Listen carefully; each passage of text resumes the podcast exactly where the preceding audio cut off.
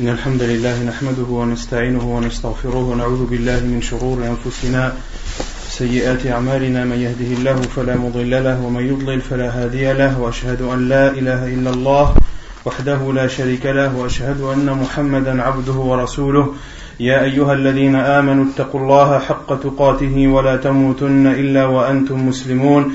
يا أيها الناس اتقوا ربكم الذي خلقكم من نفس واحدة وخلق منها زوجها وبث منهما رجالا كثيرا ونساء واتقوا الله الذي تساءلون به والأرحام إن الله كان عليكم رقيبا. يا أيها الذين آمنوا اتقوا الله وقولوا قولا سديدا يصلح لكم أعمالكم ويغفر لكم ذنوبكم. ومن يطع الله ورسوله فقد فاز فوزا عظيما. أما بعد فإن خير الكلام كلام الله وخير الهدي هدي محمد صلى الله عليه وسلم وشر الأمور محدثاتها وكل محدثة بدعة وكل بدعة ضلالة وكل ضلالة في النار وبعد Donc nous continuons notre explication du livre Al-Wajiz fi fiqh sunnati wal kitab al-aziz du Cheikh Abdul Azim ibn Badawi al-Khilafi. La semaine dernière, on avait parlé des piliers euh, du jeûne du mois du Ramadan et autres. On avait dit qu'il y avait deux piliers. Le jeûne comporte deux piliers. Le premier est Al-Niyya, c'est l'intention. La preuve est dans le Coran Allah subhanahu wa dit ne leur a été ordonné que d'adorer Allah subhanahu wa ta'ala en lui vouant un culte exclusif. Et dans la sunna du professeur c'est le hadith de Omar que vous connaissez tous. Les actes ne valent que par leur intention concernant l'intention pendant le mois du ramadan on avait donné quelques détails et quelques précisions à ce sujet. Qu'est-ce qu'on avait dit?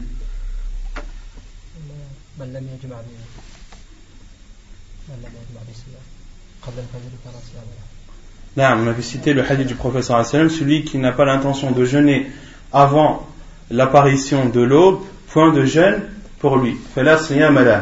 Et on avait dit que les savants avaient dit point de jeûne, c'est-à-dire point de jeûne accepté.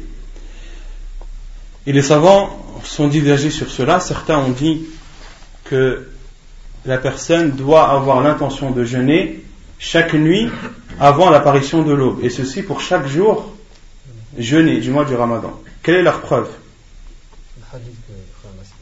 La preuve, c'est le hadith que l'on vient de citer précédemment. Ils disent pourquoi? Car le jeûne du mois du ramadan, chaque jour est une adoration à part entière. Donc pour chaque jour et pour chaque adoration, il lui faut une intention bien précise. Et d'autres savants, comme Sheikh Ibn Taymin, eux considèrent qu'à partir du moment où la personne, où le mois du ramadan commence, et que la personne a l'intention de jeûner, automatiquement, elle a l'intention de jeûner tous les mois. Il est, il est inconcevable qu'une personne, au début du ramadan, n'ait l'intention de jeûner qu'un seul jour et de ne pas jeûner les 29. Donc, il considère que la première intention suffit et que ce n'est pas une condition pour les autres jours. Wallahu a'lam. Ensuite, on avait dit le deuxième pilier qui est al-imsak, qui est de s'abstenir de boire, de manger et de délaisser tout ce qui tout ce qui annule le jeûne, qu'on a, vu par la suite et qu'on va revoir là. Mais ceci, de quand à quand? Ceci de l'apparition de l'aube, on avait dit que ici l'aube c'était l'aube véridique, car il y a l'aube véridique et l'aube mensongère, jusqu'au coucher du soleil. Qu'est-ce que le coucher du soleil? Quand le disque solaire disparaît. Quand le disque solaire disparaît à l'horizon. Mais lorsque le disque solaire disparaît à l'horizon, est-ce qu'il fait nuit ou est-ce qu'il fait jour? Il fait jour, il peut même faire très jour. Il peut même y avoir beaucoup de lumière. On peut voir euh, une lumière rouge très forte à l'horizon lorsque le soleil se couche. Ce que les, savants appellent cette lumière rouge, ahmar. C'est le crépuscule rouge. Et c'est grâce à ce crépuscule rouge, entre autres, que l'on connaît l'heure du Maghrib. Car l'heure du Maghrib, elle commence de du coucher du soleil jusqu'à jusqu'à la disparition du crépuscule rouge. Hatta marib الشفق الأحمر. طيب. Et la preuve, quelle est la preuve de cela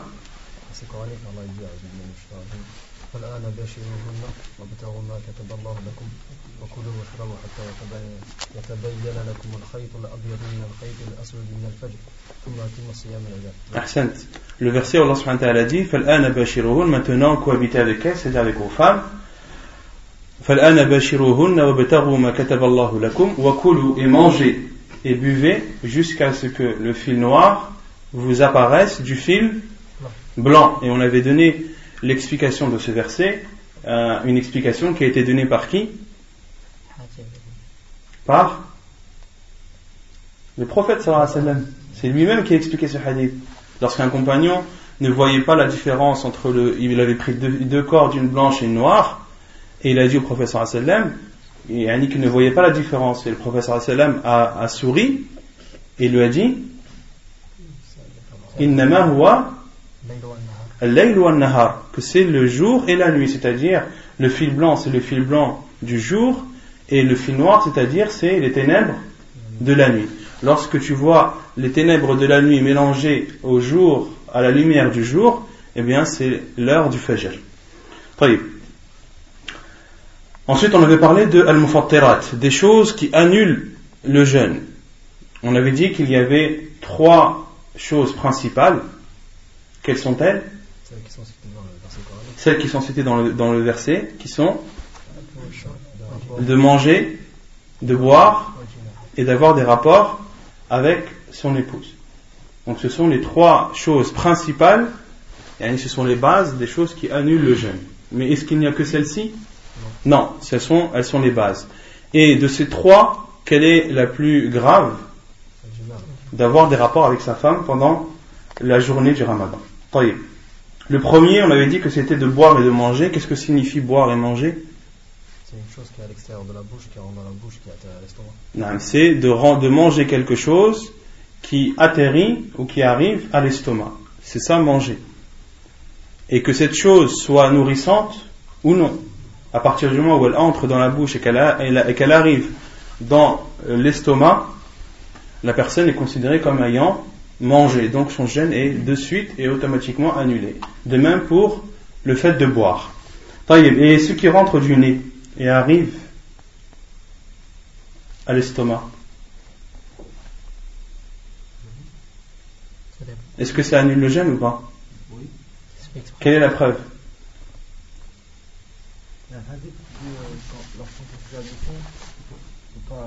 Ahsant. La preuve, c'est le hadith du professeur Hassan qui dit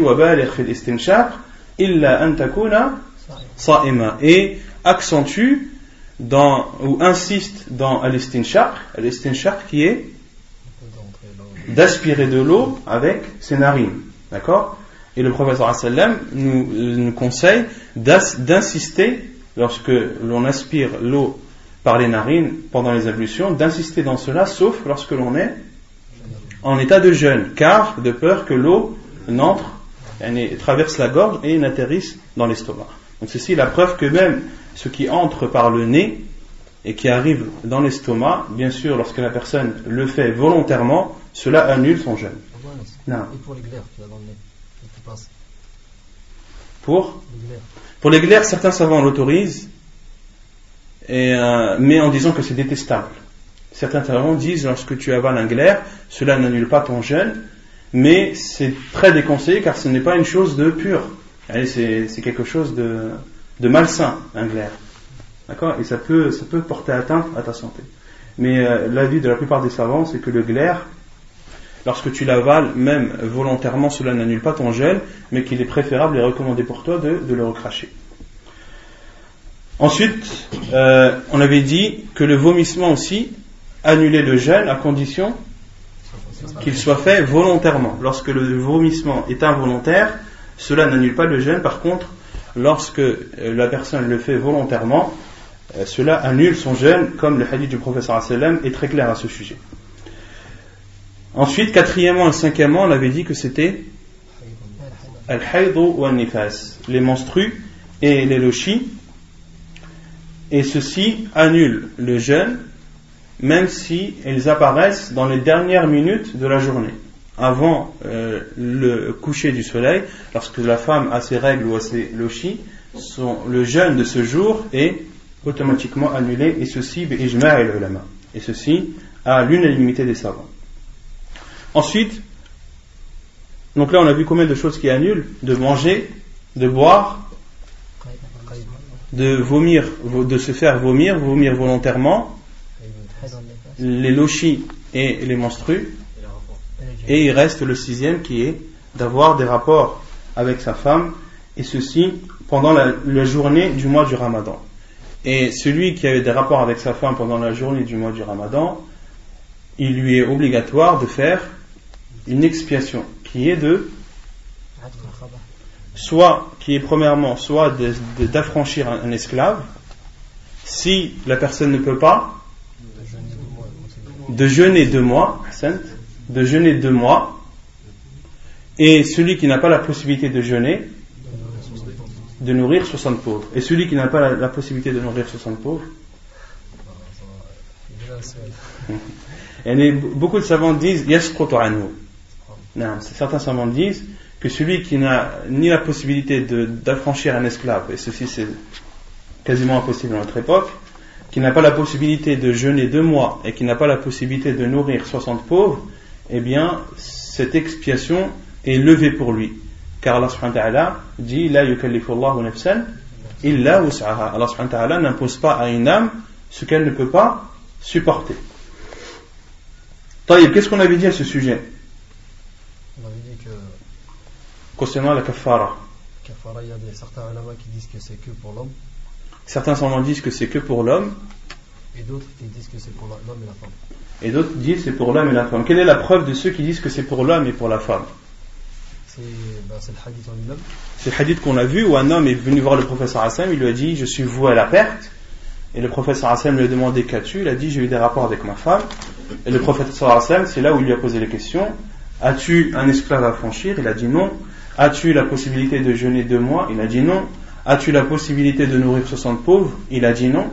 Puis le professeur s'est assis et a attendu. Les savants disent ici, il a attendu. Il y a deux versions. Non, deux explications. Il y en a qui disent qu'il savait qu'il y a une nourriture qui allait, arriver.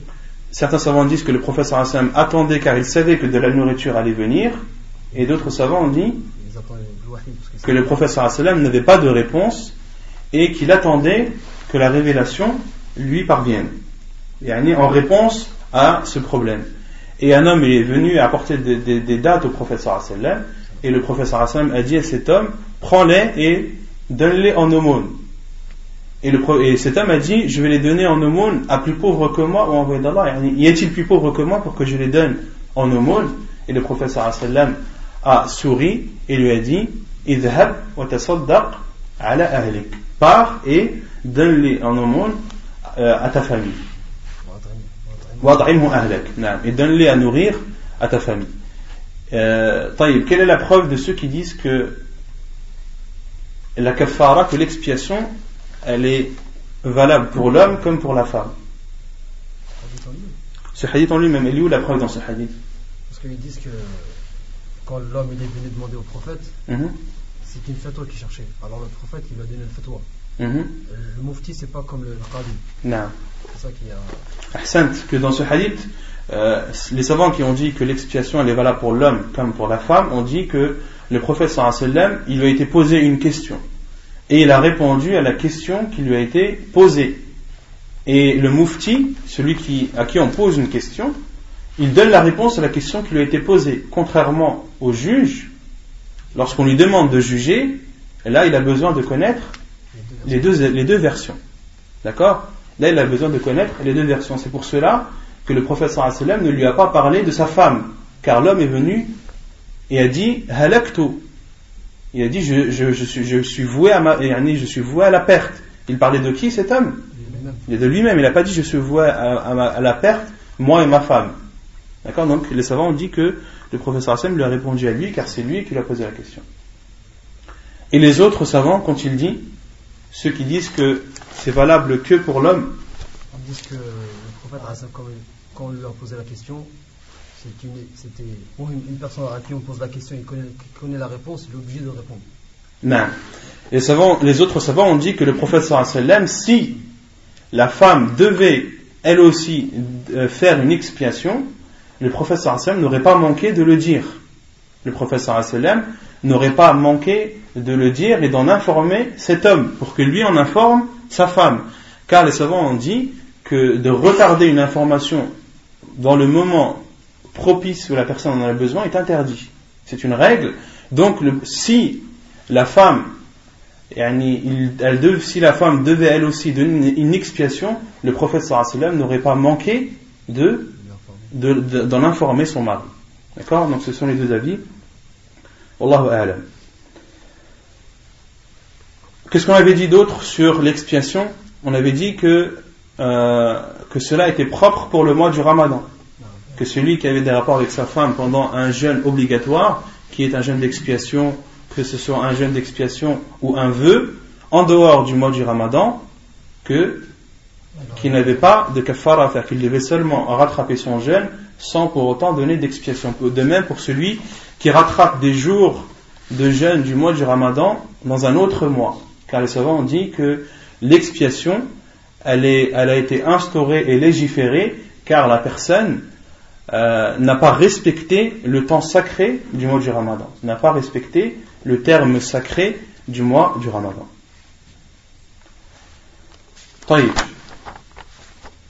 Ensuite, on avait parlé des comportements à avoir pendant le jeûne, entre autres de as-sahur. Qu'est-ce que sahur. Il n'y a que Bachid qui, qui, qui, qui, assimile les cours. C'est le moment. Non C'est le moment. As-sahur, c'est C'est le moment. C'est le moment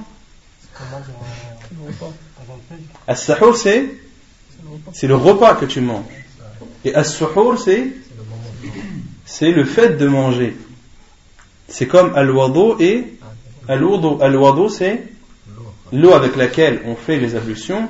Et al-wudu, c'est le fait de faire les ablutions. De même pour sahur, al-sahur c'est la nourriture que tu manges, et al-suhur c'est le fait de manger cette nourriture pendant un moment bien précis qui est avant, avant le fajr, qui est avant al-fajr. Et on avait cité les mérites de ce, de ce repas. Le professeur a dit fa inna fi sahur baraka. Mangez le suhur ou le sahur, car il y a dans le sahur une une baraka, une bénédiction. D'accord? On avait cité l'explication de bénédiction ici. On avait dit que tout, acte que tu fais en obéissance à Allah, c'est une baraka, c'est une bénédiction. On avait dit aussi que certaines personnes qui avaient l'habitude de manger, de boire plusieurs fois dans la journée, lorsqu'elles jeûnent, elles n'ont plus ce besoin de boire et de manger. Et ceci prouve que, que, que le repas avant l'apparition de l'aube est une bénédiction. Et on avait dit aussi que c'était une bénédiction car c'était la différence entre le jeûne des musulmans et le jeûne des, juifs et des chrétiens, les gens du livre, car eux n'ont pas de sahur, comme l'a dit le professeur Assalam, al ou que la différence entre notre jeûne et celui des gens du livre, c'est akalatus sahur. Taïb. On avait dit que le meilleur repas pour le sahur, le professeur Assalam a, dit, a, il y a un hadith du professeur sallam qui dit Ni'ma sahur il mu'min at-tamr. Que le meilleur de, des, des suhour ou des sahur du, du croyant, c'est, ce sont les dates. Il y a aussi un hadith où le professeur sallam a dit Inna Allah wa malaikatahu yusalluna ala al-mutasahhirin. Qu'Allah et ses anges prient sur ceux qui mangent as-sahur, ceux qui mangent as-sahur. Et le prophète sallam a dit de, de faire le sahur ne serait-ce qu'avec celui qui n'a pas l'intention de manger ou qui n'a pas la possibilité de manger, qu'il fasse au minimum une gorgée d'eau. Voilà, ne serait-ce qu'avec une gorgée d'eau. Et on avait dit que le sahur, il était préférable de le retarder et de le faire le plus tard possible. Et on avait dit même que le prophète sallam a dit celui qui entend le c'est-à-dire le deuxième adhan, et que euh, le récipient est sur sa main, qu'il ne le pose jusqu'à en avoir fini, qu'il ne le pose pas jusqu'à en avoir fini, jusqu'à en avoir fini, c'est-à-dire de le boire. Et euh, on avait dit que Sheikh Al-Albani avait dit de, ce hadith, c'était une preuve que euh, al-imsak, que l'imsak c'était une innovation en islam, qu'il n'y a pas de imsak en islam. Et ce temps d'un quart d'heure que les gens s'imposent avant l'adhan du fajr, euh, pourquoi est-ce qu'ils imposent cela? De peur de manger pendant l'adhan. Or, le professeur nous dit, s'il y a l'adhan et que vous avez un verre dans votre main, alors terminez-le. Donc, pourquoi avoir peur de l'adhan du fajr? Pas besoin d'avoir peur. Non. S'il ne ressent le besoin, non. ressent pas le besoin, il le pose Certains savants disent cela, que s'il n'en ressent pas le besoin, qu'il le pose. Jusqu'à ce qu'il jusqu'à ce qu'il boit de ce verre ce dont il a besoin. C'est vrai, certains savants ont dit celui qui n'a pas besoin, et celui qui est déjà rassasié, alors qu'il le pose. Non. طيب يقول المؤلف ثانيا الكف عن اللغو والرفث ونحوهما مما يتنافى مع الصوم donc le, le premier comportement à avoir en état de jeûne on a dit que c'était as-sahur le deuxième l'auteur dit c'est le fait de s'abstenir de toutes les mauvaises paroles ou similaires qui sont en contradiction avec le jeûne عن أبي هريرة أن رسول الله صلى الله عليه وسلم قال إذا كان يوم صوم أحدكم فلا يرفث ولا يصخب ولا يجهل فإن شاتمه أحد أو قاتله فليقل إني صائم طيب Selon Abu Huraira, le prophète sallallahu alayhi wa sallam a dit Lorsque l'un d'entre vous jeûne, fala yarfuth. Qu'est-ce qu'on avait dit sur fala yarfuth On avait déjà lu ce hadith, on l'a déjà expliqué. qui est Qu'est-ce que Rafat ici Non C'est Al-Kalamu Al-Fahish. Ce sont les mauvaises paroles, des paroles détestables. D'accord Fala yarfuth wala yaskhab. Wala yaskhab, ça veut dire quoi Vous avez oublié Fala yaskhab. On avait dit que c'était qu'il ne crie pas et qu'il ne lève pas sa voix en s'énervant. Fala yaskhab wala yajhal. Qu'est-ce que ça veut dire wala yajhal? Non, s'énerver c'est wala yaskhab. Wala yajhal, c'est-à-dire les savants disent qu'ils ne fassent pas euh, les actes des ignorants. Qu'ils ne fassent pas les actes des ignorants. Car les ignorants peuvent faire des gestes et des actes et des paroles qui à la base ne sont pas interdites mais sont déplacées. Il y a une personne qui vient, euh, comme au temps du professeur sallam, les bédouins, c'est des personnes qui sont dures. D'accord? Et ils peuvent dire ou faire des paroles, ou dire des paroles euh, qui, euh, qui, ne sont pas interdites en elles-mêmes, mais qui sont déplacées. D'accord? Et les savants ont dit de même pour, pour celui qui gêne. Il ne doit pas faire des actes qui sont mal polis, qui sont certes autorisés, qui ne sont pas interdits, mais qui sont mal polis. Ensuite, le professeur Hassan a dit Et si quelqu'un l'insulte ou lui porte atteinte, et les savants ont dit euh, euh, Si quelqu'un lui porte atteinte, que ce soit verbalement ou, ou physiquement, ou bien qu'il le combat, que cette personne dise je suis jeûneur, je suis jeûneur. Et on avait aussi expliqué cela, la parole du professeur Hassan qui dit qu'ils disent je suis jeûneur. Qu'est-ce qu'on avait dit? On avait cité la parole de l'imam Nawawi qui avait dit ils disent que certains, certains ils disent qu'il le disent en lui-même. Certains savants disent qu'ils le disent à l'intérieur de lui-même. Ou bien d'autres qui disent à voix haute. D'autres qui disent à voix haute. Et Nawawi, a dit l'imam Nawawi, a dit que le mieux, c'est de rassembler ces deux choses, c'est-à-dire de le dire dans, ton intérieur et de le dire également par ta langue, pour que la personne sache que tu es en état de jeûne et qu'elle ne te cherche plus, qu'elle arrête de t'offenser. وعنه قال قال رسول الله صلى الله عليه وسلم من لم يدع قول الزور والعمل به فليس لله حاجة في أن يدع طعامه وشرابه. حديث رواه البخاري وأبو داود والترمذي. يعني autre حديث le prophète صلى الله عليه وسلم a dit donc toujours selon Abu من لم يدع قول الزور celui qui ne délaisse pas قول الزور قول الزور ce sont des paroles الزور en arabe, ça vient de l'izwirar. Et l'izwirar, en arabe, c'est l'inhiraf. C'est le fait de se dévier.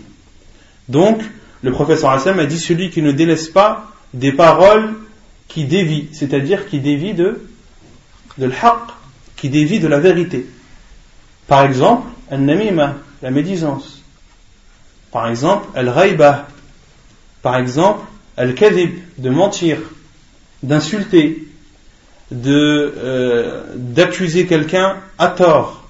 Tout ceci sont des paroles qui dévient de la vérité, donc qui sont considérées comme étant qawl az-zur. D'accord? Wal amalu bihi. Wal c'est-à-dire de mettre en pratique ces paroles. De mettre en pratique ces paroles, c'est-à-dire de mentir et de mettre en pratique ce mensonge. Les savants disent aussi que al bihi c'est-à-dire de faire tout ce qui dévie de la vérité. De faire tout ce qui dévie de la vérité, comme de tricher. D'accord? Par exemple, quelqu'un qui, est commerçant, qui pèse euh, des tomates ou, autre, il ment. D'accord? Il dit par exemple, tu as 2 kilos alors que la personne n'en a qu'un. Il a menti. Là, c'est qawl zur et il va facturer à cette personne 2 kilos au lieu de, de 1. Donc cette personne a dit une mauvaise parole, mais a fait aussi, l'a mis aussi en pratique. Donc le professeur Hassan a dit celui qui délaisse une parole, celui qui, qui ne délaisse pas les mauvaises paroles et le fait de les mettre en pratique, Allah subhanahu wa ta'ala n'a pas besoin qu'il délaisse de boire et de manger. Allah subhanahu wa ta'ala n'a pas besoin que cette personne s'abstienne de boire et de manger. Qu'est-ce que ça veut dire qu'Allah subhanahu wa ta'ala n'a pas besoin. Ça veut dire qu'il s'en passe. Mais Allah subhanahu wa ta'ala, même si cette personne jeûne, en appliquant toutes les conditions du jeûne et en faisant un jeûne parmi les plus pieux, est-ce qu'Allah subhanahu wa ta'ala aura besoin de son jeûne? Non. Et n'est que cette personne jeûne correctement ou ne jeûne pas correctement, Allah subhanahu wa ta'ala, dans tous les cas, dans tous les cas, il n'a pas besoin de lui. Allah subhanahu wa ta'ala dit وَمَنْ كَفَرَ فَإِنَّ اللَّهَ غَنِيٌّ عَنِ الْعَالَمِينَ Il dit, et celui qui m'y croit, c'est-à-dire celui qui ne croit pas en Allah, فَإِنَّ اللَّهَ غَنِيٌّ عَنِ الْعَالَمِينَ Allah subhanahu wa ta'ala n'a pas besoin ni de lui, mais n'a pas besoin aussi de, de tous les mondes. Allah subhanahu wa ta'ala n'a besoin ni du monde, euh, ni des sept cieux, ni des terres. D'accord? Par contre, ses serviteurs ont besoin de lui. Les serviteurs ont besoin de lui. Alors, subhanahu wa dit euh, Antumul fuqara ou ilallah. Vous êtes les pauvres envers Allah. Wallahu huwa al-ghani hamid Et Allah, subhanahu c'est lui le, le al-ghani, celui qui n'a besoin de personne. Et lorsque l'on dit as-samad, Qul huwa Allahu ahad, Allahu samad, as-samad, parmi les sens de samad, c'est qu'il n'a besoin de personne, mais que tout le monde a besoin de lui. Donc, qu'est-ce que signifie فَلَيْسَ لِلَّهِ حَاجَةً Car Allah ta'ala n'a pas besoin. Al-haja huna. Il n'est pas accepté. Non Ça, il peut manger. Non. يعني les savants disent al-haja huna al-irada. Al-haja huna al-irada. Les savants disent que le besoin ici dans ce hadith, cela signifie qu'Allah ne veut pas Allah ne veut pas de lui qu'il délaisse de manger et de boire. Celui qui ne délaisse pas de, euh, de, dire de mauvaises paroles et de les mettre en pratique, Allah ne veut pas de lui qu'il s'abstienne de boire et de manger. Et Allah n'aime pas cela. Il n'aime pas qu'une personne jeune et dise des mauvaises paroles et les mette en pratique. D'accord? Donc, al-hajahuna, euh, les savants disent que on peut attribuer al-hajj lillah, on peut attribuer le besoin à Allah mais à une condition de considérer le besoin comme étant le bon vouloir, la volonté, en, considérant al-haja comme étant al-irada. On, on déduit de ce hadith, premièrement, que les actes ont une influence sur, sur le jeûne. Car le professeur Sam a dit celui qui, celui qui ne délaisse pas une, mauvaise parole et le fait de la mettre en pratique, Allah n'a pas besoin qu'il délaisse de boire et de manger. Donc on en déduit que les actes ont une influence sur, sur le jeûne. Mais est-ce que cela l'annule? Non. Non. La plupart des savants disent que, là, que cela n'annule pas euh, le jeûne, mais diminue sa récompense. On en déduit aussi la sagesse du jeûne qui n'est pas uniquement de, de s'abstenir de boire et de manger, mais qui est à taqwa, qui est d'acquérir la piété. Et on déduit aussi de ce hadith une règle qui est qu'une chose qui est interdite en règle générale n'annule pas un acte. N'annule pas un acte. Comment est-ce qu'on déduit cette règle? Que une chose interdite en général, interdite en général dans la religion, lorsque tu l'as fait dans un acte d'adoration, cela n'annule pas cet acte d'adoration. Un exemple. Un exemple, le hadith.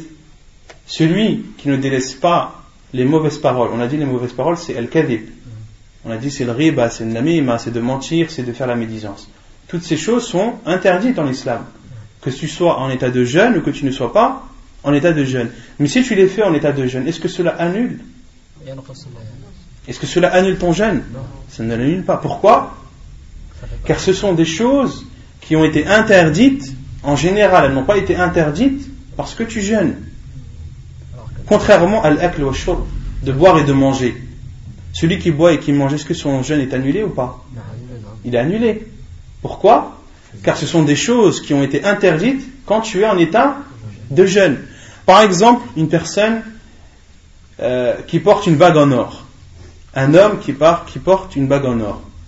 On sait tous que euh, de porter une bague euh, en or pour un homme, cela est, cela est interdit. Celui qui prie en portant une bague en or, il a fait une chose interdite en faisant sa prière. Est-ce que sa prière est annulée? Non. Car le fait de porter une bague en or n'annule pas la prière, ne fait pas partie des choses qui annulent la prière malgré que ce soit quelque chose d'interdite. Un homme qui porte des vêtements de soie et qui prie, est-ce que sa prière est, invalide ou pas? Oui, bien sûr qu'elle est valide.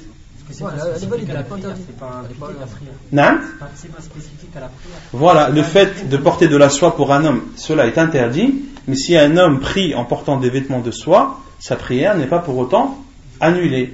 Car l'interdiction de porter de la soie n'est pas propre et spécifique à, à la prière. C'est clair Non. Non.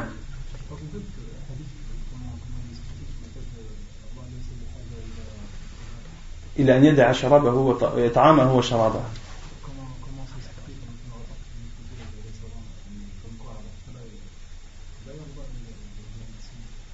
Allah, ouais, qu'Allah ne veut pas, ne veut pas et n'aime pas. Mais ça ne veut pas dire qu'Allah annule ce jeûne. Et justement, il utilise cette règle-là. Que euh, toutes ces choses qui sont interdites, toutes ces paroles qui sont interdites à dire, elles n'ont pas été interdites parce que la, parce que la personne est en état de jeûne. Elles ont été interdites en, en règle générale. Et la règle, elle est connue déjà avant ce hadith. Elle ne s'applique pas que en état de jeûne, elle s'applique aussi pendant la prière, elle s'applique pendant les ablutions, pendant toutes les, euh, durant toutes les autres adorations. Non.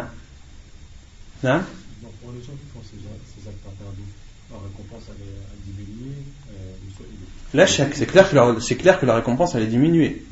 Mais là, on parle de accepter ou non annulé ou non. Mais après, concernant la, la récompense, c'est clair qu'une personne qui prie avec une bague en or, sa récompense est diminuée, mais la chèque. Non.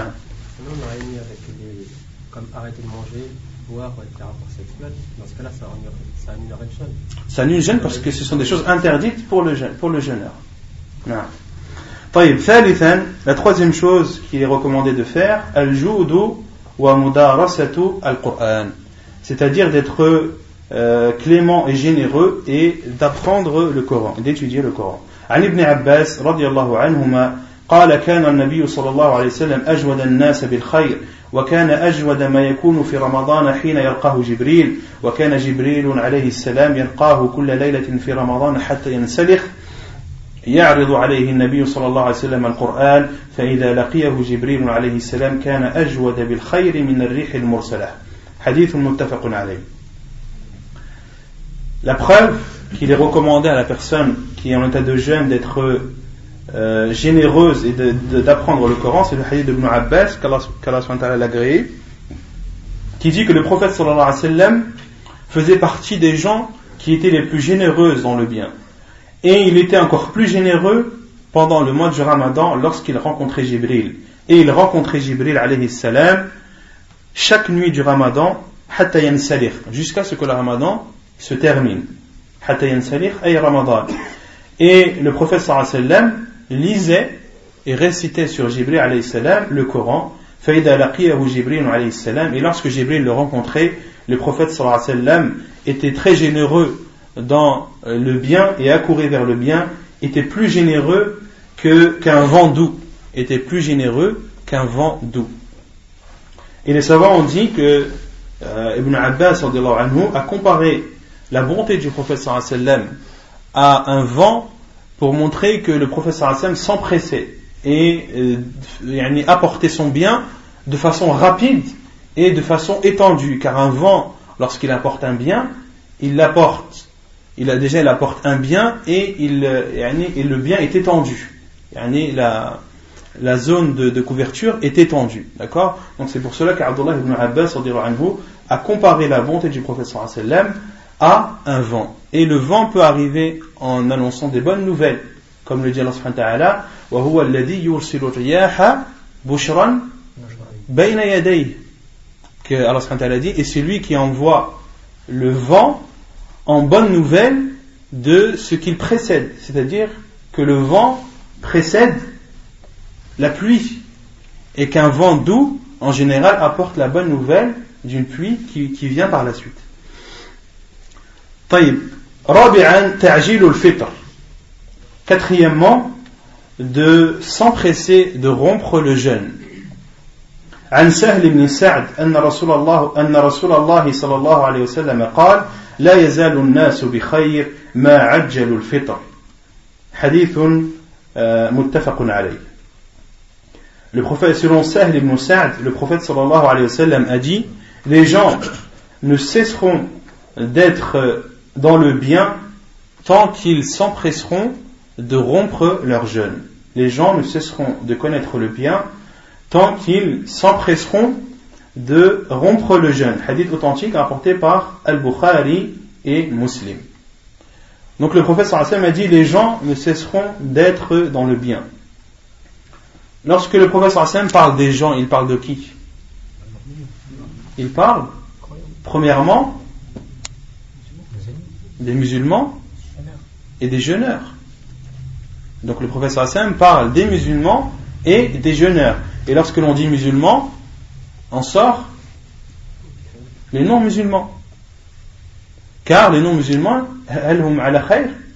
est-ce qu'ils sont dans le bien? Non. D'accord? Donc, si les musulmans jeûneurs euh, s'empressent de rompre leur jeûne est-ce que cela veut dire que les non-musulmans seront dans le bien? Non. non. Donc, An-Nas huna, les savants disent, Huwa amun urida bihi al-khas. Que c'est une chose générale, mais qui est destinée à une chose précise. C'est-à-dire que le professeur Hassan a dit les gens, mais il voulait dire par les gens, les jeûneurs musulmans. La yazalu bi khayr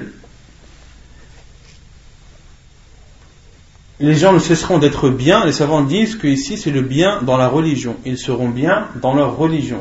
Autrement dit, s'ils ne s'empressent pas de rompre leur jeûne, ils seront dans, le mal, c'est-à-dire dans leur religion. Tant qu'ils euh, s'empresseront de rompre leur jeûne. Et les savants disent que de rompre le jeûne est interdit dans trois conditions, dans trois cas. Il y a trois cas dans lesquels il est interdit de rompre le jeûne. Le premier cas qui est qui est lorsque la personne est sûre que le, que le soleil ne s'est pas couché. Lorsque la personne est sûre que le soleil ne s'est pas couché, est-ce qu'il lui est autorisé de, rompre son jeûne? Non. Lorsque la personne, les savants disent aussi, lorsque la personne doute, a un doute que le soleil s'est couché, est-ce qu'elle doit rompre son jeûne ou pas? Non, parce qu'elle a un doute. Et pourquoi? Parce qu'il faut avoir l'yaqin pour faire une chose, pour Non, car il faut avoir la certitude. Et la chose dont il est sûr, c'est que c'est que la nuit n'est pas encore tombée, que le, que le soleil ne s'est pas encore couché. Donc, qu'on est encore en journée, donc il ne lui est pas autorisé de rompre son jeûne. D'accord?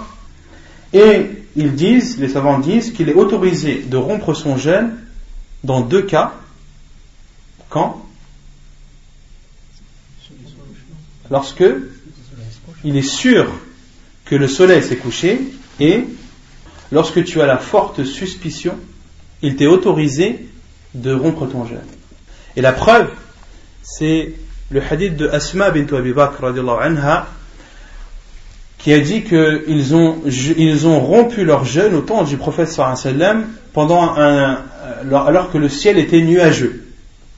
Le ciel était nuageux. Donc les nuages cachaient la lumière du soleil.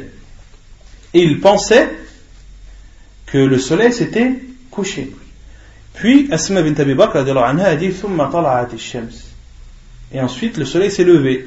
Et lorsque les nuages se sont dispersés, le soleil est réapparu. Or le soleil quand il se couche, il ne réapparaît pas normalement. Donc cela prouve que le soleil ne s'était pas couché. Et les savants ont dit dans ce hadith, il y a une preuve que celui qui a une forte suspicion que le soleil s'est couché, la preuve elle est dans ce hadith. Car s'ils étaient sûrs que le soleil s'était couché, est-ce qu'ils se seraient levés après? Est-ce qu'ils se seraient levés après? Et quand tu es sûr d'une chose, c'est que cette chose, elle est véridique. Donc s'ils étaient sûrs que le soleil s'était couché, d'accord Que les nuages disparaissent, cela, le, soleil n'aurait pas réapparu.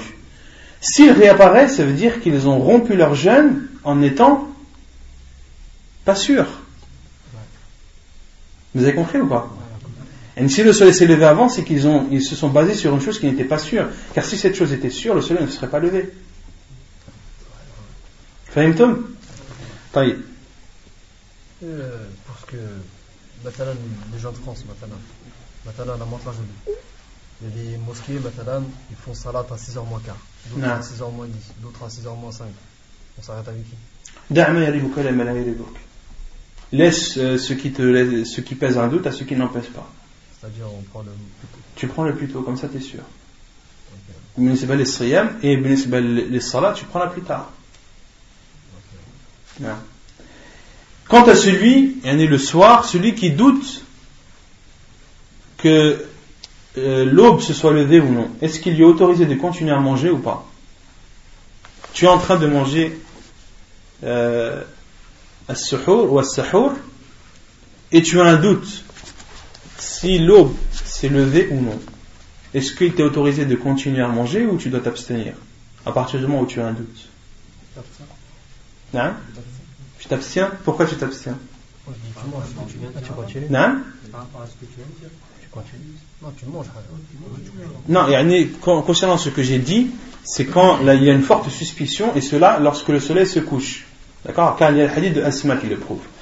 Et concernant le matin, lorsque tu doutes de l'apparition de l'aube, tabni al yaqin. Quelle est la certitude pour toi? La certitude, c'est qu'il fait nuit.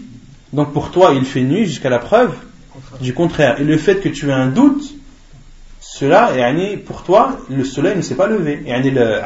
L'aube n'est pas apparue. Donc, tu considères, tu te bases sur la, certitude qui est que c'est la nuit, donc tu as le droit de manger. D'accord?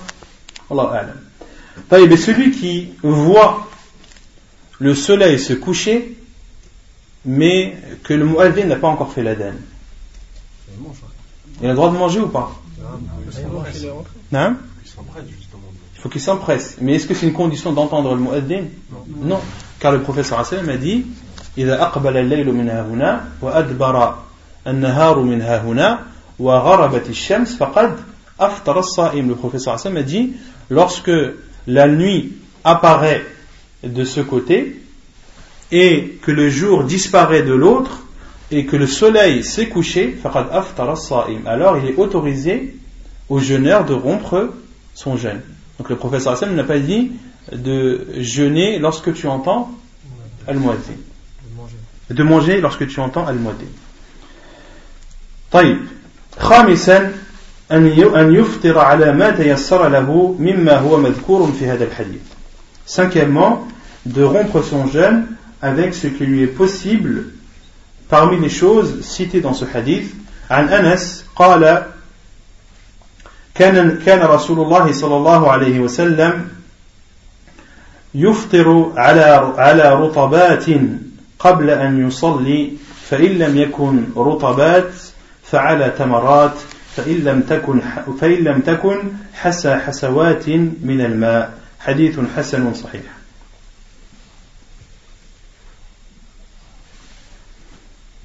Donc selon Anas, il dit le prophète sallallahu alayhi wa sallam rompait son jeûne avec des dates mûres et fraîches avant de prier. S'il n'en trouvait pas, il mangeait alors des dates. S'il n'en trouvait pas, il buvait quelques gorgées d'eau. Il buvait quelques gorgées d'eau, hadith authentique euh, ou Hassan Sahih rapporté par Abu Daoud et At-Tirmidhi. Donc le prophète sallallahu alayhi wa sallam rompez son jeûne avec les meilleures des dates, celles qui sont mûres et fraîches. S'il n'en trouvait pas, avec des dates normales, s'il n'en trouvait pas, le professeur sallam buvait des gorgées d'eau, les savants disent de boire trois gorgées d'eau. Comme cela est la sunna du prophète sallallahu alayhi wa sallam. Non. C'est autorisé. Mais là on parle des choses qui sont mustahabba. Et le titre du chapitre c'est les choses qui sont préférables pour le jeûneur. Donc, il est préférable pour le jeûneur, s'il n'a pas de date, de, euh, de boire de, de l'eau. Mais celui qui boit du lait, est-ce, qu'il est-ce que son jeûne est rompu? Non. Il est autorisé, non. C'est pas là la question. La question, c'est les gens ils mettent du lait parce que pour eux c'est mustahab. De? De prendre du lait. De prendre du lait? Non, il n'y a, non, il a pas, de, de, de dans ça. Et même ceux qui, qui utilisent, qui boivent du lait du, et, des, et, des, dates en retour du pèlerinage, cela n'a aucune source dans la religion. D'accord? Euh, Celui qui veut rompre son jeûne, soit avec des dates, s'il ne peut pas avec, des, avec de l'eau. Euh, J'ai oublié de, de parler d'une chose. Pour celui, et sur le, le point d'avant, celui qui a qui avait une forte suspicion, qui soupçonnait fortement que le soleil se soit couché et qui a mangé par la suite. Puis le soleil est apparu.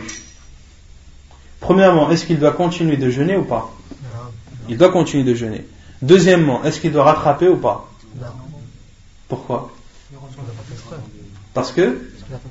Parce qu'il n'a pas fait exprès. Certains savants disent qu'il doit, qu'il doit rattraper, et d'autres ont dit non, il ne, doit pas rattraper, car comme cette histoire, comme le dit Cheikh comme ce fait a été répandu, si le prophète sallam leur avait ordonné de rattraper le jeûne, cela serait aussi répandu. Or, ce qui était répandu, c'est seulement que, que, que, que le soleil euh, est, réapparu. Et dans le hadith, il n'a pas été stipulé que le prophète sallam leur avait ordonné de rattraper. Donc le fait que le prophète que cela n'est pas présent dans le hadith, prouve que le prophète sallam ne leur a pas ordonné. Car s'il leur avait ordonné, cela se serait répandu. Non. طيب سادسا الدعاء عند الفطر بما جاء في هذا الحديث sixièmement l'invocation euh, au moment de, de, la, de la rupture du jeûne euh, par ce qui est rapporté dans ce hadith selon Ibn Omar anhu, il dit le prophète sallallahu alayhi wa sallam lorsqu'il rompait son jeûne عن ابن عمر قال كان رسول الله صلى الله عليه وسلم إذا أفطر قال ذهب الظمأ وابتلت العروق وثبت الأجر إن شاء الله حديث حسن رواه أبو داود Selon Ibn Omar, le prophète sallallahu alayhi wa sallam, il dit que le prophète lorsqu'il rompait son jeûne, disait que euh, la soif est partie et les veines se sont remplies et la récompense est présente par la volonté d'Allah.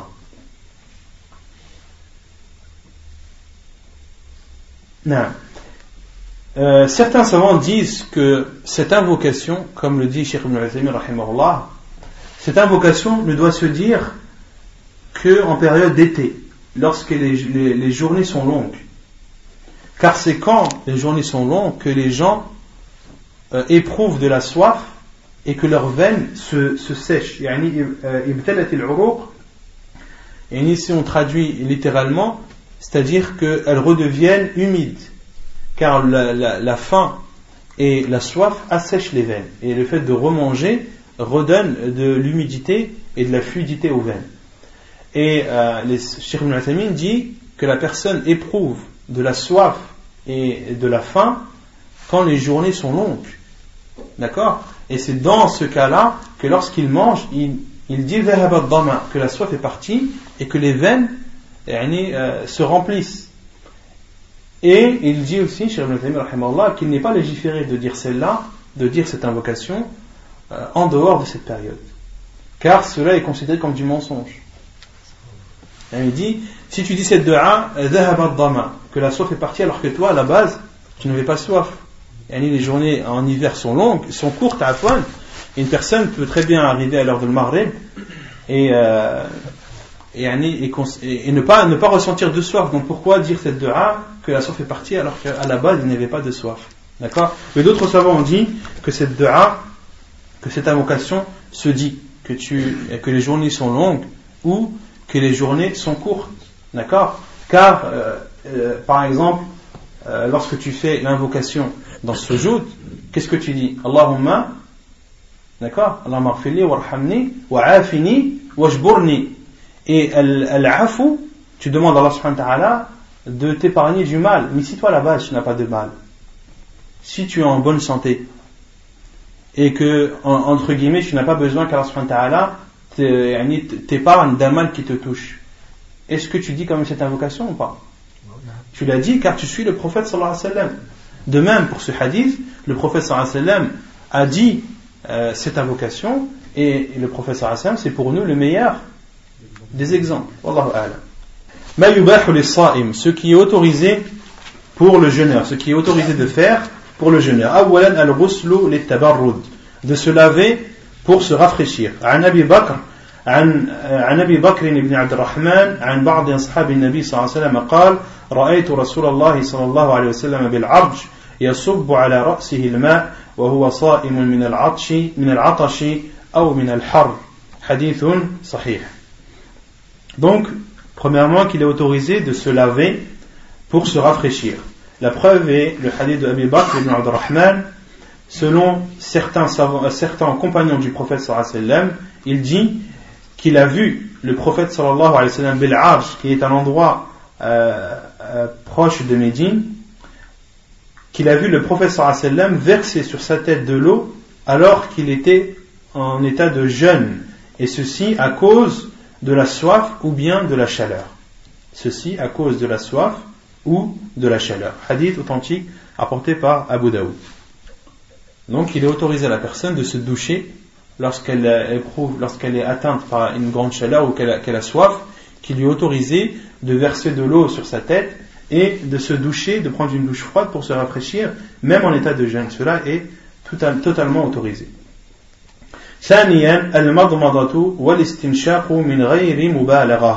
Deuxièmement, qu'il est autorisé de faire al-madmada, de se laver la bouche, et al-istinshaq, d'inspirer de l'eau par ses narines, min ghayri mubalagha, sans abuser.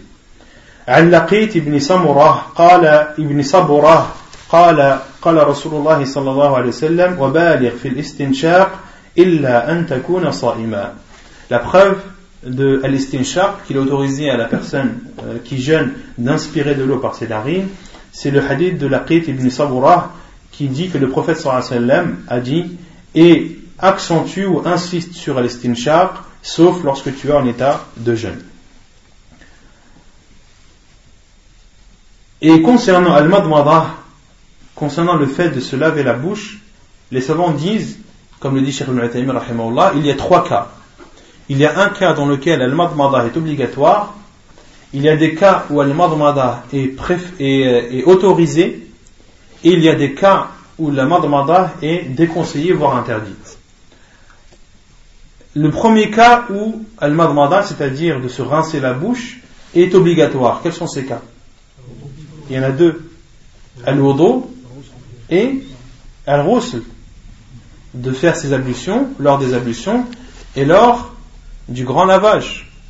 Car vous savez tous que al-madmada et l'estinshaq font, partie des, des conditions du grand lavage. Vous le savez ça Hein? Vous le savez, on l'a vu. Qu'une personne qui, euh, par exemple, euh, veut se laver, faire le grand lavage, qui lui est autorisé de plonger dans la mer, d'accord, avec l'intention de se laver, qu'il, et qu'il sera considéré pur à condition que qu'il lave sa bouche et son écart. Parmi les conditions du grand lavage, c'est que l'eau atteigne toutes les parties du corps.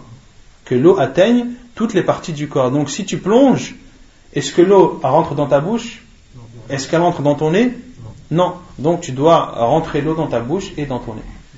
La deuxième, la deuxième, le, les deuxièmes cas où il est autorisé de faire al-madmada, les savants disent lorsque ta, ta bouche est desséchée. Lorsque ta bouche est desséchée, comme le dit Cheikh Ibn Uthaymin, il t'est autorisé de rincer ta bouche. Lorsque tu n'as plus de salive et que ta bouche est asséchée en état de jeûne, qu'il t'est autorisé de rincer ta bouche. Et rincer, c'est-à-dire rentrer l'eau et la recracher. D'accord Ne pas l'avaler. Et euh, le troisième cas où il est déconseillé, voire interdit, c'est de se rincer la bouche sans raison. De se rincer la bouche sans raison valable ou pour s'amuser. Cela est déconseillé, voire interdit. Troisièmement, la saignée. Selon Ibn Abbas, عن ابن عباس رضي الله عنهما قال احتجم النبي صلى الله عليه وسلم وهو صائم La preuve est le hadith d'Abdullah ibn Abbas qui dit que le prophète sallallahu alayhi wa sallam a fait une saignée alors qu'il était en état de jeûne. Hadith authentique rapporté par Al-Bukhari et Abu Daoud. وتكره إن خش إن خشي على نفسه ضعفا عن ثابت البناني قال سئل أنس ابن مالك رضي الله عنه أكنتم تكرهون الحجامة للصائم؟ قال لا إلا من أجل الضعف. حديث صحيح رواه البخاري. Donc, ici l'auteur dit qu'il est autorisé de faire la saignée. Vous savez tous ce que c'est que la saignée? Le hijama, vous savez tous ou pas? Qui ne sait pas? Le hijama, c'est un moyen euh, de guérison qui est rapporté dans la sunna du professeur que les gens pratiquaient à l'époque, euh, auparavant, mais pratiquent aussi à notre époque, qui est de euh, d'enlever le sang impur. auparavant, lorsque les gens se plaignaient de maux de tête, ils faisaient des saignées au niveau de la tête. Et à l'époque, c'était avec des trompes, des, des, cornes de des cornes de, chameau ou autres qui, qui, euh, cela consiste à, à, faire des incisions sur la peau. Euh, pour faire le hijama, il ne faut pas, il faut pas que l'incision soit profonde. Il faut seulement euh, trancher la peau, l'épiderme. Il faut pas faut que ce soit trop profond. Il faut seulement ouvrir la peau en faisant plusieurs traits et ensuite aspirer. Et à l'époque, ils aspiraient avec des trompes. Ils aspiraient le sang et le recrachaient. Mais à notre époque, c'est plus certains utilisent des verres ils, euh, ils font des, traits avec un rasoir, puis ils prennent un verre, ils mettent un, bout, de, papier qu'ils allument, qu'ils brûlent, et ils, referment le verre sur la peau, et le, le papier en brûlant, il consomme l'oxygène. Il enlève l'oxygène, donc ça fait un, effet aspirant, donc ça aspire. Ça fait comme une ventouse, ça aspire le sang. Ensuite, dès que la boule est formée, c'est là où il va inciser, on incise après, après la, première pause. On pose d'abord le verre pour aspirer le sang, d'accord Comme une ventouse. Ensuite, il y a l'incision. Ensuite, la personne coupe euh, la peau, tranche la peau. Et remet encore un bout de, de papier qui brûle dans le verre, remet à la même position, et là, ça va toujours aspirer, mais cette fois-ci, ça va, ça va pomper le sang. Ça va pomper le sang, et en général, c'est du sang noir qui sort, du sang impur. C'est le sang ou c'est un verre? Non, un verre, un verre. Un verre. Il y a plus ça sur, euh, pour, tout ce qui est sport, pour les gens, les sportifs. Là, non, les sangsues aussi, les sangsues, elles aspirent le sang, mais euh, le hijama, euh, de cette façon-là, le sang est, aspiré de façon, forte. Et la personne elle sent que, que, son, sang est, aspiré. Et, euh, après, euh, c'est une science à part entière, le hijama. Il y a beaucoup de hadiths, si vous voulez, on fera un cours sur le hijama. Il y a beaucoup de hadiths sur le hijama, des moments qui sont, préférables dans le mois, des jours qui sont préférables pour faire le hijama, des, des mois en fonction de la lune. Et certains euh, disent qu'il y a une relation entre la lune, l'attraction lunaire et, la hijama. Et à notre époque, il y a aussi des appareils.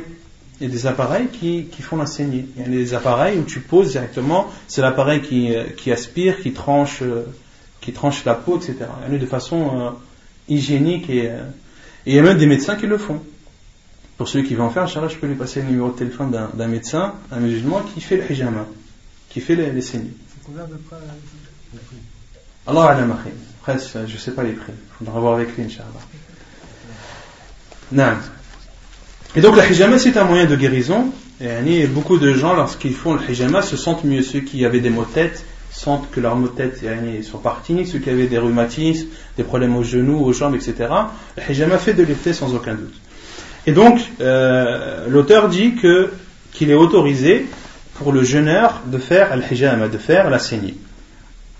Et le hadith, euh, c'est la preuve, le hadith d'Abdullah ibn Abbas, que le prophète a fait la saignée euh, alors qu'il était en état de jeûne, mais cela est déconseillé lorsque la personne a peur pour sa, santé.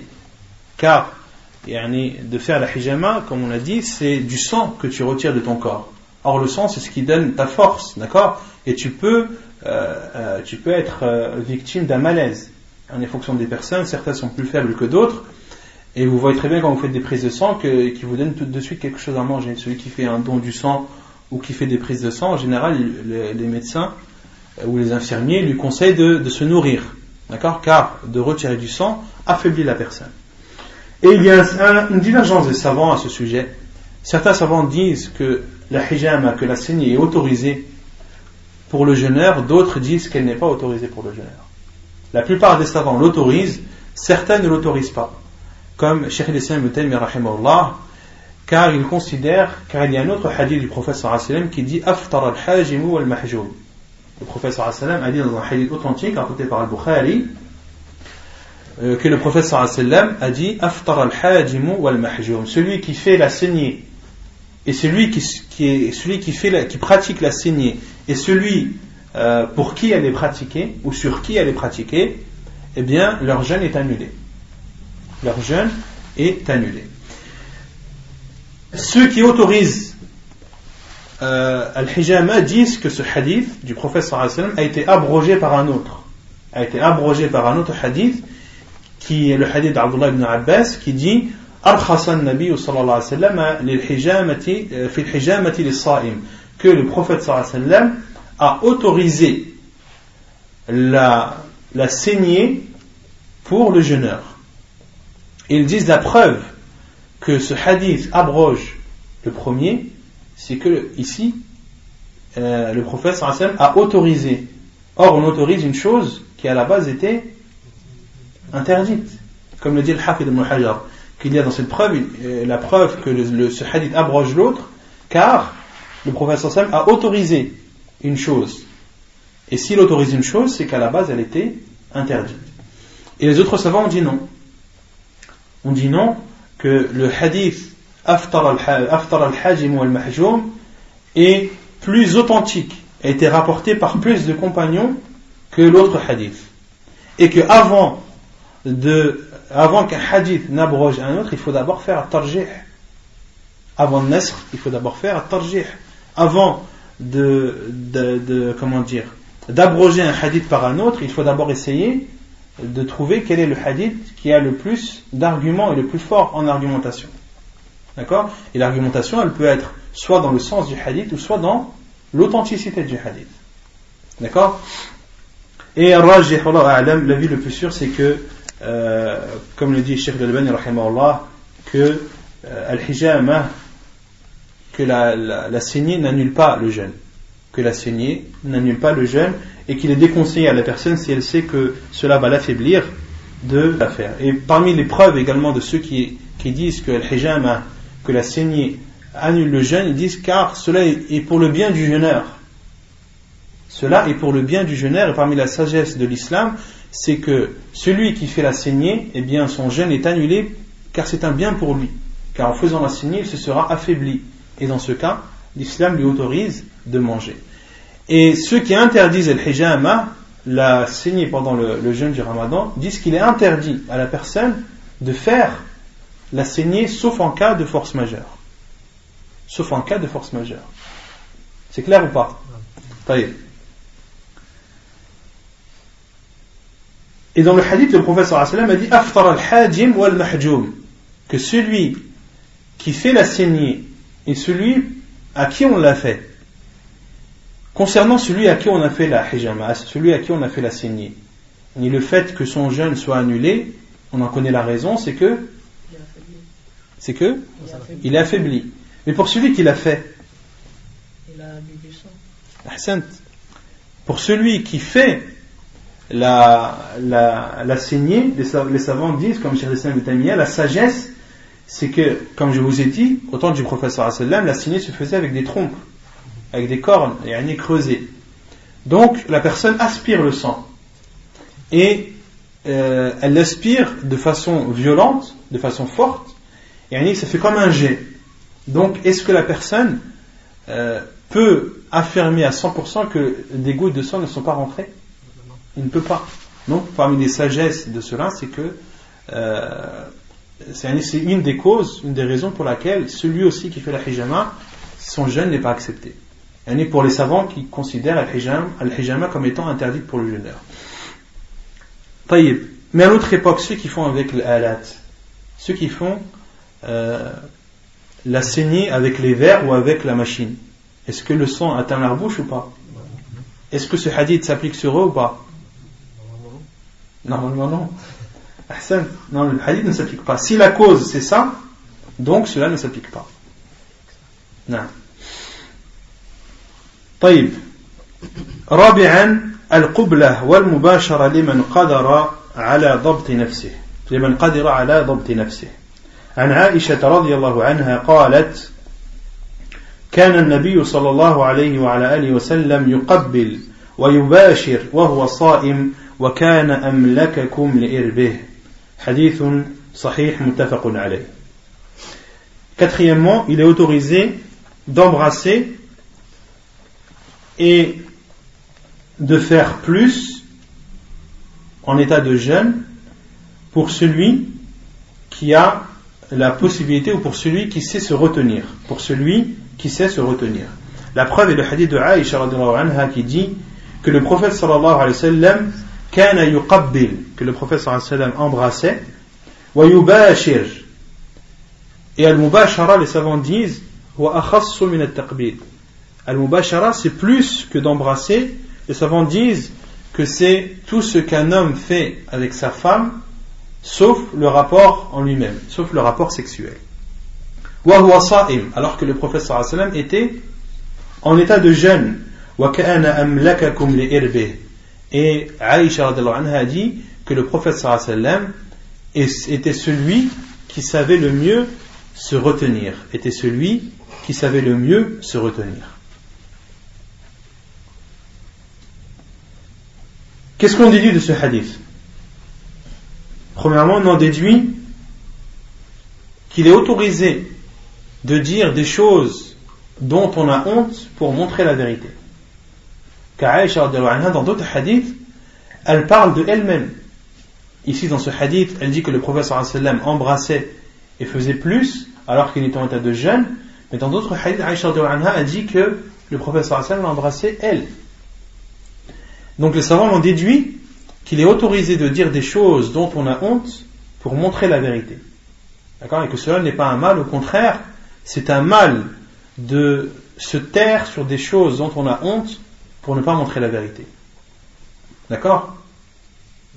C'est clair ou pas? Qu'il est autorisé de euh, embrasser pour le jeûneur, qu'il est autorisé pour celui qui est en état de jeûne de d'embrasser son épouse et ceci à une condition, c'est que cette personne sache se retenir. Si elle sait qu'elle ne peut pas se retenir, alors il lui est interdit d'embrasser. Et troisièmement, on en déduit aussi de ce hadith qu'il n'y a pas de différence entre un homme âgé et un homme jeune. Il n'y a pas de différence entre un jeune homme et un vieillard dans ce hadith. Car certains disent qu'il est autorisé au jeuneur d'embrasser sa femme à condition qu'il soit vieux. S'il est jeune, il ne lui est pas autorisé. Comment est-ce qu'on leur répond? Il est où la preuve dans le hadith d'Aïcha? Le prophète Ouais. Et donc نعم elle a dit نعم يعني les savants disent que le prophète sallam est-ce qu'il était fort ou pas le prophète sallam avait la force de combien d'hommes 40 30 combien 30 le prophète sallam avait la force de 30 hommes d'accord Et une personne qui a la force de 30 hommes elle est plus comparable à un vieillard ou à un jeune à un jeune donc il y a dans ce hadith une preuve que l'autorisation, elle est valable à la fois pour l'homme, euh, pour le jeune, comme pour le vieux. En fait, il a une force de 30 ans. Dans tout C'est-à-dire. Euh, une, force physique. Non, le professeur Asselam, on avait vu lorsqu'il faisait, lorsqu'il les compagnons de euh, creusaient les tranchées dans le Khandaq, qu'il y avait un grand rocher qui les empêchait de continuer à creuser les tranchées, ils ont appelé qui Le professeur Asselam. Et d'un coup de main, le professeur Asselam l'a brisé. Hein, donc le professeur avait une force physique, une force réelle, c'est pas une force euh, euh, spirituelle, c'est une force physique. Et il y a aussi dans, ce hadith une preuve que celui qui, euh, qui éjacule en embrassant, est-ce que son jeûne est annulé ou pas? Son jeûne est annulé. Son jeûne est annulé. Mais certains savants ont dit non. Ils ont dit une personne qui embrasse sa femme, est-ce que son jeûne est annulé ou pas? Non. Il y a une autre mas'ala qui est que celui qui éjacule euh, n'est qu'à travers la pensée, qu'en pensant. Est-ce que son jeûne est annulé ou pas? Une personne qui fait rien, qui pense seulement. Est-ce que son jeûne est annulé ou pas? Non, il n'a pas eu de rapport. Pourquoi? Il n'a pas eu de rapport. Non Ce n'est pas que le rapport qui annule le jeûne. C'est l'inzal. Il coupe le jeûne parce que le prophète il a dit il y a Il n'a pas dit ça le prophète Ouais, mais le prophète n'a-t-il pas dit que les gens de ma communauté ne seront pas pris pour ce, que leur âme leur dit tant qu'ils n'ont pas dit ou fait il y a un hadith du professeur qui dit que notre communauté, Allah ne prend pas en compte ce qu'elle se dit à elle-même. À partir du moment où toi tu te dis, euh, je sais pas, je vais boire ce verre d'alcool, tu le dis dans, ton fort intérieur. Est-ce que tu seras affirmé sur ça? Est-ce que tu as un péché d'avoir pensé du mal? Non. Ton péché sera pris en considération à partir du moment où tu l'auras mis en pratique. Quand tu dis une chose mauvaise ou quand tu fais une chose mauvaise. Mais quand tu penses, cela n'est pas pris en compte en islam. D'accord? Et les savants, et ils sont d'accord sur le fait que celui qui éjacule qu'en pensant, qu'à travers la pensée, son jeûne n'est pas annulé, car il n'a rien fait. Le fait de penser en islam, ce n'est pas pris en compte. D'accord? Et les savants ont dit d'accord, vous dites vous que celui qui pense et qui éjacule, son jeûne n'est pas annulé. Vous dites que celui qui embrasse et, qui n'éjacule pas, son jeûne est accepté. Mais quand une personne embrasse et éjacule, vous dites que son, que son jeûne n'est pas accepté. Pourquoi? Et comment on leur répond? On leur répond que là, il y a un acte Là, tu as dépassé la pensée. Tu as embrassé. Donc ça, c'est un acte. Et cet acte-là, c'est cet acte-là qui t'a emmené à, aller jusqu'au bout. Vous avez compris ou pas? Non. non. Et de même pour Non. De même pour la femme. De même pour la femme, c'est pareil pour la femme. Pour l'homme comme pour la femme. Ah, il y a des savants, mais je, je vais vous le dire, mais là, par euh, par, euh, par principe de dépôt de la science, certains savants disent que la seule chose qui annule le jeûne, c'est al C'est al c'est le fait d'avoir des rapports avec sa femme. Et que l'éjaculation, lorsqu'elle est faite par un autre moyen, cela n'annule pas le jeûne. Ça, c'est les de Sheikh ça, c'est l'avis de Sheikh Al-Albani, Concernant, pour parler franchement, concernant la masturbation, les savants sont unanimes sur le fait que la masturbation pour l'homme, elle est interdite. Et euh, Sheikh Al-Albani, a dit, il utilise le hadith de Aïcha, que la seule chose, dans le hadith de Aïcha, c'est illa al Que ce qui annule, c'est uniquement le coït. D'accord? Et en sort la, masturbation, même si elle est interdite, d'accord, qu'elle n'annule pas le jeûne pour Sheikh Labani, Et c'est aussi l'avis de l'imam Ibn Hazm, ta'ala. Et la plupart des autres savants disent non, que la masturbation, elle est interdite aussi, et elle, elle est interdite, et elle annule le jeûne. Pourquoi Car Allah subhanahu wa ta'ala a dit يَدَعُ طَعَامَهُ وَشَرَابَهُ وَشَهْوَتَهُ min ajli. Allah subhanahu wa ta'ala parle du jeûneur, il dit il délaisse sa nourriture, sa boisson et, et ses envies, ses désirs pour moi. D'accord? Et la que la masturbation entre dans le dans, dans la shahwa. D'accord? Donc, que cela annule le jeûne euh, clairement. Et c'est Allah c'est l'avis le plus sûr. C'est l'avis le plus sûr, c'est que euh, à partir du moment où il y a éjaculation, quel que soit le moyen, sauf pour celui qui dort, sauf pour celui qui a fait un rêve érotique, et à partir du moment où l'éjaculation est volontaire,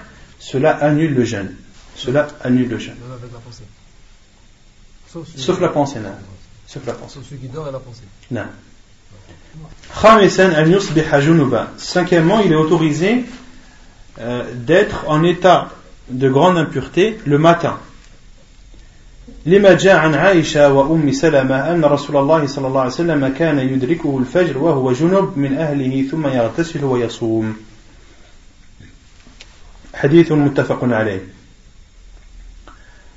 La preuve est ce qui est rapporté selon Aïcha et selon Umm Salama qui dit que le prophète sallallahu alayhi wa l'heure de l'fajr arrivait alors qu'il était toujours en état de, de grande impureté euh, suite au rapport qu'il a eu avec, euh, avec sa femme. Puis le prophète sallallahu se lavait et jeûnait.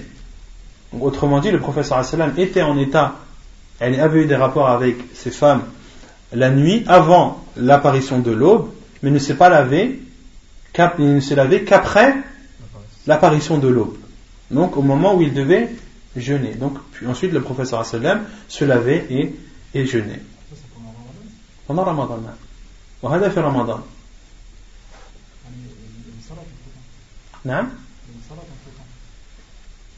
C'est-à-dire il y a une salat. Il est où le problème que le professeur Sam il faisait il, il, se lavait puis il allait prier il est où le problème et le professeur Hassan avait des rapports avec ses femmes le soir. Et ça pouvait être euh, avant. Celui qui a des rapports avec sa femme, est-ce qu'il a le droit de dormir dans cet état À condition de, de faire ses ablutions. Que c'était préférable de faire ses ablutions, mais tu as le droit de dormir en état de grande impureté. D'accord? Et tu as le droit de rester dans cet état même après l'Aden. Après l'Aden du Fajr. À partir du moment où il y a l'Aden du Fajr, le jeûne commence. Mais toi, tu es toujours en état d'impureté. Ouais, non, il y a un moment entre l'Aden. Il y a un moment entre le niqama, il y a un moment même qui, qui est long, car le professeur sallam, la sunna c'est quoi? Après l'adhan C'est de prier dans la ka'at et le professeur sallam s'allongeait Il s'allongeait en attendant l'iqama. Sixièmement, al-wisalu ila sahar. Sixièmement, la sixième chose qui est autorisée, c'est de poursuivre le jeûne jusqu'au jusqu'au sahar. عن ابي سعيد الخدري رضي الله عنه انه سمع رسول الله صلى الله عليه وسلم يقول لا تواصلوا فأيكم أراد أن يواصل فليواصل حتى السحر. قالوا فإنك تواصل يا رسول الله. قال لست كهيئتكم. إني ابيت إني أبيت لي مطعم يطعمني وساق يسقين. حديث صحيح رواه البخاري وأبو داود. Donc il est autorisé de continuer le jeûne jusqu'à As-Sahar. Autrement dit, qu'il est autorisé de ne pas rompre le jeûne à l'heure du Maghrib. Et tu as mangé à l'heure du Sahar de, ton premier jour, il est autorisé de ne rien manger jusqu'à jusqu'à l'heure du Sahar de, du lendemain. C'est clair ou pas? Non. La preuve est le hadith de Abi Sa'id al-Khudri qui dit qu'il a entendu le prophète sallam dire La tuwasilu. Yani, ne faites pas al-wisal. Al-wisal, c'est le fait de relier. En arabe, c'est de relier deux jours, de relier deux choses, de faire suivre une chose par une autre. Et en islam, c'est de relier deux jours de, deux jours de jeûne consécutifs. Al-wisal en arabe, c'est de relier deux jours un jour de jeûne avec l'autre. Cela est interdit. Et le prophète a dit ne faites pas cela, ne reliez pas un jour de jeûne à un autre. Et pour celui qui veut relier un jour de jeûne à un autre, qu'il le, qu'il le, le lit ou qu'il le suive jusqu'à l'heure de Sahar, jusqu'à Sahar. Et les compagnons du prophète sallam ont dit. Ils ont demandé au professeur Hassan, mais toi tu fais le wissal ou envoyé d'Allah Toi tu jeûnes plusieurs jours consécutifs sans le rompre. Et le professeur Hassan a dit, je ne suis pas comme vous. Je ne suis pas comme vous en, ce qui concerne la patience et euh, le fait de supporter la faim. car moi je dors je dors et on m'alimente. Qui l'alimente? Allah subhanahu wa ta'ala. Et euh, de même qu'on me donne à boire. Et qu'on me nourrit, qu'on me, donne, qu'on me donne à boire et à manger. Et la, la nourriture, le manger et, la boisson dans ce hadith, est-ce que ce sont des nourritures réelles, matérielles? Pourquoi ce n'est pas de, la nourriture matérielle? Ce serait pas un jeûne. Ce serait pas? Ce serait pas un wissal, tu veux dire. Parce que si c'était de la vraie nourriture et de la vraie boisson, dans ce cas, on n'aurait pas dit que le professeur jeûne plusieurs jours consécutifs. Car à partir du moment où tu bois et tu manges, ton jeûne est automatiquement annulé. Et certains souvent ont dit que ce qui nourrissait le prophète sallallahu alayhi wa c'était dhikr. C'était le rappel d'Allah subhanahu wa ta'ala. Al-Qur'an, etc. Tout cela euh, donne une force au corps humain. Et il y a un hadith du professeur Hassan qui prouve cela. Non. Hadith de Dajjal? Ouais, quand il dit il va arriver à un. Allah euh, il faudra qu'on s'écarte de lui, qu'on fasse tasbih, c'est ça qu'il nous dit. Ahsant, il y a ce hadith là. Il y a un autre hadith. Non, qui s'appelle c'est le hadith de Fatima avec Uthman, euh, avec Ali radiallahu anhu, radiallahu anhuma. Euh, Fatima anha, la fille du professeur sallam, euh, a demandé au professeur sallam de lui trouver une femme qui l'aide dans ses tâches ménagères. Car elle, elle, elle écrasait le blé avec, ses, avec sa main et elle a commencé à éprouver des difficultés à cela. Et elle a demandé au professeur sallam de, une khadima, elle est venue voir le professeur Hassan, ne l'a pas trouvé. Et lorsque le professeur Hassan est rentré, on a dit que Fatima l'a cherché, et le professeur Hassan est parti chez elle. Et il les a trouvés, il a trouvé Fatima et Ali anhu, euh, allongés, prêts à dormir, et ils ont voulu se lever pour aller saluer le professeur Hassan, il leur a dit, Makana Kuma, restez à votre place. Et le professeur Hassan s'est posé entre les deux, s'est assis entre les deux, et leur a dit Ne voulez-vous pas que je vous euh, que je vous guide vers une chose qui est meilleure que ce que vous avez demandé. Qu'est-ce qu'elle a demandé Une khadima. Elle a demandé quelqu'un, une femme qui puisse l'aider dans ses tâches, dans ses tâches ménagères. Et le professeur Hassan a dit Ida awaytuma ila firashikuma et lorsque vous vous apprêtez à dormir, dites Subhanallah 33 fois, Alhamdulillah 33 fois, Allahu Akbar 34 fois, فإنه خير لكما min khadim, car cela sera meilleur pour vous que qu'un serviteur et euh, une personne à votre service. Et les savants ont déduit que al-azkar, que les rappels donnent une force physique au corps, donnent une force mentale, une force spirituelle, mais également une force physique. طيب septièmement السواك والطيب والادهان والكحل والقطرة والحقنة Septièmement, ce qui est également autorisé, c'est l'utilisation du siwak, c'est de se parfumer, aller dehan, de, euh, de mettre de l'huile sur ses cheveux, ou al-kuhl, de mettre, yani, euh, al-kuhl qui est, vous savez tout ce que c'est qu'al-kuhl? C'est le, je sais pas comment c'est pas en français. La poudre noire. qu'on met sur les yeux, ou al-qatra, al-qatra sont les gouttes que l'on met dans les yeux également pour les soigner, ou al-huqna, et al-huqna on avait dit c'était vous avez oublié Suppositoire. والأصل في et donc l'auteur dit والأصل في إباحة هذه الأشياء البراءة الأصلية ولو كانت مما يحرم على الصائم لبينه الله ورسوله صلى الله عليه وسلم وما كان ربك نسيا Et l'auteur dit que la base dans toutes ces choses sont l'autorisation. Car la base, c'est l'autorisation jusqu'à la preuve du contraire.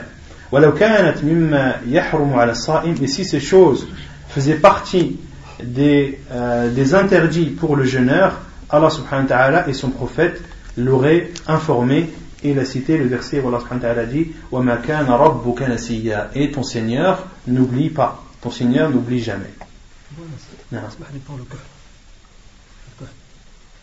Il y en a qui disent que le prophète ne mettait pas du creux noir parce que c'est spécifique aux femmes mais qu'il mettait du rouge ça c'est sahih ou pas Il y, a, euh, il y a un hadith du professeur Hassan qui dit Alaykum bil ithmit, fa'innahu yajlu al basar. Le professeur Hassan conseille d'utiliser al-ithmid. Al-ithmid, c'est, euh, comme tu dis, il est rouge. Al-ithmid, il est connu. Euh, tu vois, en Arabie, même au Maroc, il est connu, dans les pays euh, musulmans. Al-ithmid, c'est comme du kohel, mais il, tend vers le rouge. Et il a des, euh, il a des, euh, comment dire, il a des spécificités pour l'œil. Le professeur Sam il dit qu'il qu améliore la vue.